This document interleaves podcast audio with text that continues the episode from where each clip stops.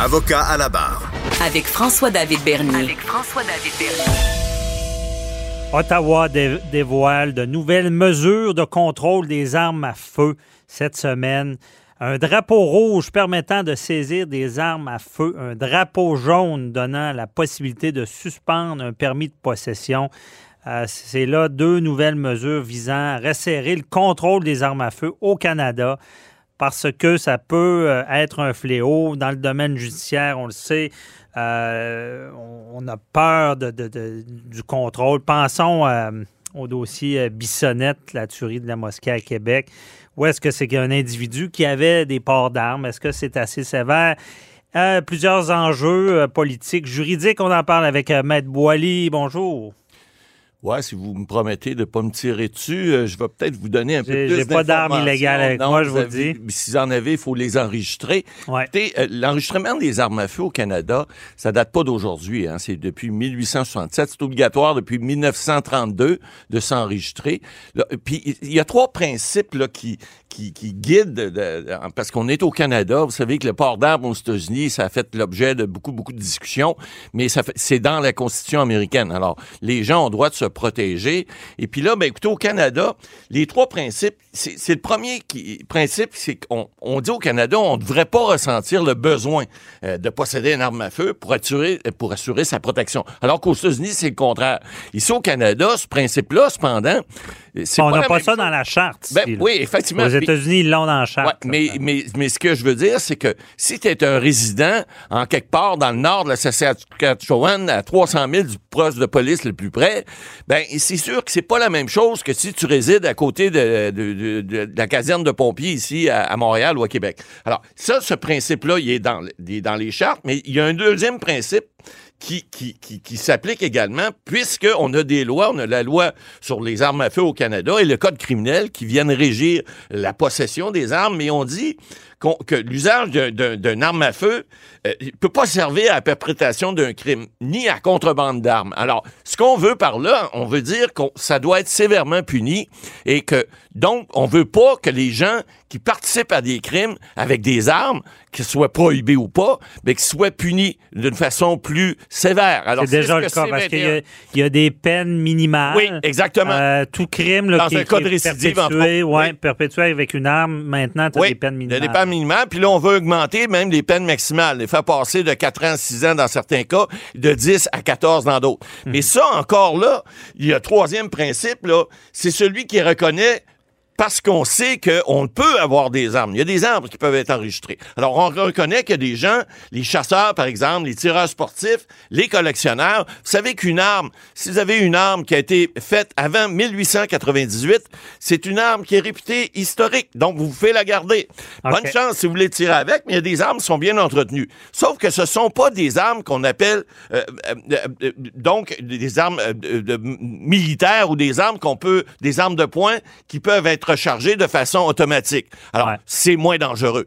Et là où le bas blesse, puis vous l'avez dit en entrée cette semaine, évidemment, vous avez là des gens qui discutent, parce qu'il y a toujours de la politique un petit peu là-dedans, c'est clair. Mhm. bon, les gens, les conservateurs qui, qui ont, qui ont, qui ont, leur électorat qui est plus à l'ouest, hein, ben ces gens-là, souvenez-vous, on avait un registre des armes à feu qu'on avait adopté, les libéraux avaient fait ça, puis en 2012, les conservateurs l'ont scrappé complètement.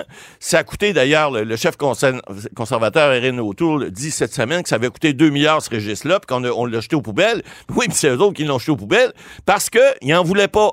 Les gens de Québec voulait le récupérer. Oui, le Québec en a fait. Il y a eu une discussion d'ailleurs là-dessus. Il y a eu une dispute au niveau euh, juridique. Le Québec a gagné, a pu garder ses données, mais c'est pas très utile parce que c'est pas des données qui sont complètes. Les policiers disent ça nous prend des données complètes. Mais tout ça étant dit, cette semaine, vous avez une dame qui est ingénieure de profession.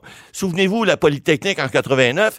Nathalie Provost, qui est la porte-parole, qui est une survivante de cette, de ce carnage-là, euh, et puis le mot est faible, a dit, écoutez, la nouvelle loi, là, ça changera rien parce que ce qu'on veut faire, finalement, elle n'a pas tort non plus. Je suis obligé de donner raison parce que, vous savez, on le dit, Maître Bernier, depuis le début, les lois, c'est fait pour les imbéciles. Alors, ces enregistrements d'armes-là ne feront jamais en sorte que des gens, des malades, des lortis de ce monde, des bissonnettes, comme vous avez nommé tout à l'heure, qui même si c'est des armes qui étaient non enregistrées, dans le cas de bissonnette, c'est pas le cas, mais il reste que des malades, il y en aura tout le temps. Donc, des gens qui vont pouvoir avoir des armes qui seront pas enregistrées, puis qui vont tirer avec, c'est il n'y a pas une loi qui va pouvoir venir euh, euh, contrecarrer ça. Il n'y a pas une loi, il n'y a pas un politicien qui va empêcher ces choses-là. Mais il reste que ce qu'on veut faire, excusez, ce qu'on veut faire, c'est de forcer les gens non seulement enregistrer leur arme, mais maintenant, on a depuis le mois de mai l'an dernier, on a adopté, avant C21, on a adopté un, règlement euh, au fédéral pour interdire 1500 sortes d'armes. Il y a presque plus d'armes maintenant qui sont autorisées, à part les armes de chasse. Tout ce qui s'appelle armes automatiques, etc. Et là où le bas blesse, parce que ça, c'est l'autre côté de la médaille, quand je vous dis, c'est dame if you did, dame if you don't, là, faites-le, on n'est pas content d'un bord, pas content de l'autre. Madame Provost t'es pas content pour les raisons que je viens de vous expliquer, parce que de toute façon, on peut pas empêcher des, des, des, des crimes odieux, des, carnages. Il y a toujours des gens qui vont se procurer des armes de façon illégale ou autre. Et de l'autre côté, vous avez l'association, les lobbyistes des, des, armes, eux autres, ils veulent pas.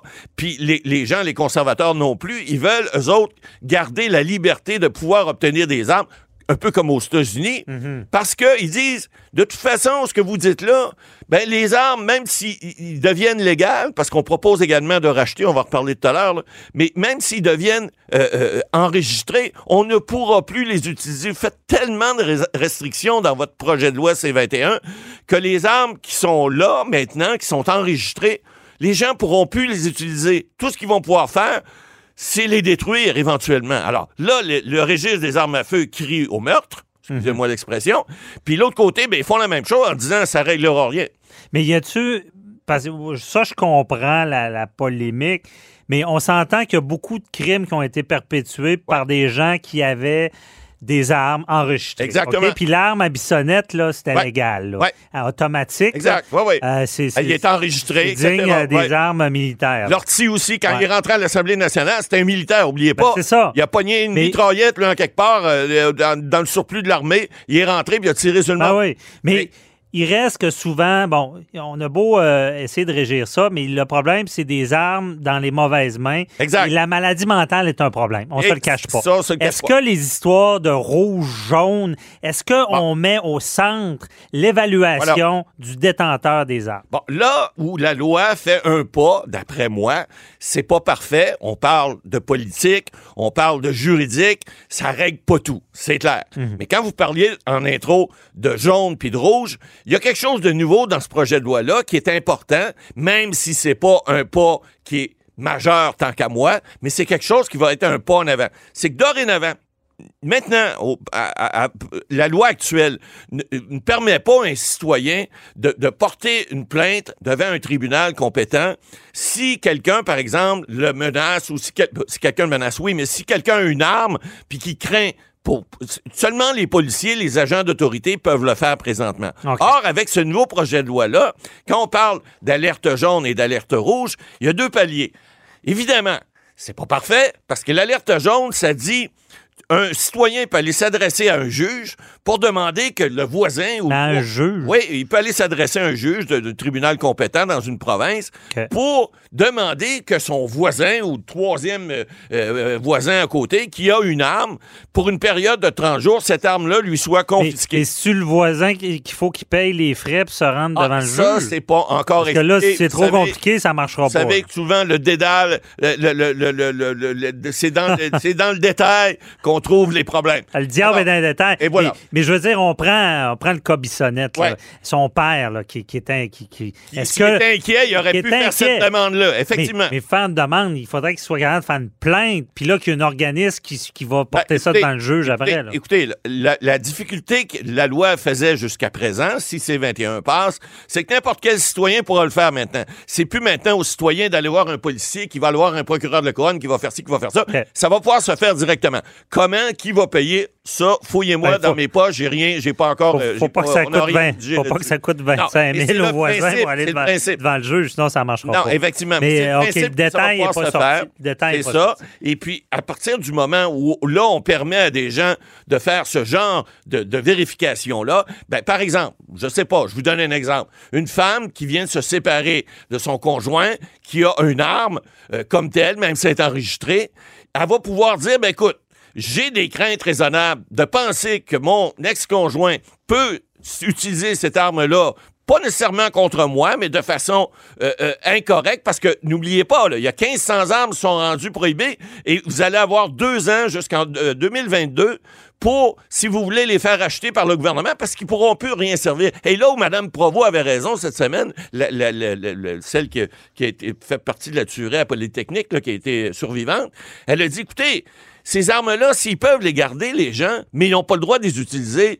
le malade ou enfin celui que les fils sont touchés, là, qui décide de la prendre dans son garde-robe, même si elle est dans le coffre puis elle est, sous, elle est barrée sous, sous clé, ben il va la prendre pareil, il va mettre des balles dedans puis il va l'utiliser. Alors, elle a pas tort de dire ça. Or, Ouais. ça serait un geste illégal. Mais vous savez, un geste illégal, une fois qu'il est posé, c'est bien plate, là. Ben, je veux dire, tard. il t'a des accusations criminelles pour Ben voilà. euh, négligence dans l'entreposage, mais il y a le meurtre, on s'entend que c'est pas mal plus grave. Donc. La personne commet un meurtre va, va se foutre un Trop peu tard, comme on dit. Exact, négligente. Mais en tout cas, je retiens une chose, Matt Boily, dans ce que vous dites, qui, qui semble être une bonne nouvelle. Ben oui, c'est rare, vous nous apportez. C'est rare, vous nous apportez des bonnes nouvelles. Ouais, non, arrêtez. J'en ai régulièrement. C'est parce que vous les prenez pas. C'est ça, j'écoute pas. Mais euh, dans ce cas-là, le- si le, le jaune puis le rouge, je trouve que j'aime ça, mais la mécanique va être importante. Ah, on- on le sait si pas c'est trop compliqué à aller devant le juge, là, ça marchera pas. Il va y avoir des discussions, mais que, je vous, mets, suivre. je vous mets un autre petit deux, moi, qu'il y a des, euh, des gens dans l'opposition, euh, que ce soit à gauche ou à droite, ils seront pas d'accord pour les raisons qu'on a exprimées. Il Ouais. y a les gens de l'Ouest qui, eux, veulent garder, veulent pas de En contrôle tout des cas, armes à feu. Il y en a qui ont raison, il y en a qui ont tort. Laissons un peu la politique de côté, mettons la logique en avant. Là, je pense qu'il y a une Ben, gros bon sens. Il y a- il y, a- il y a du gros bon sens à voir là-dedans. À suivre. Merci, Matt Bolly.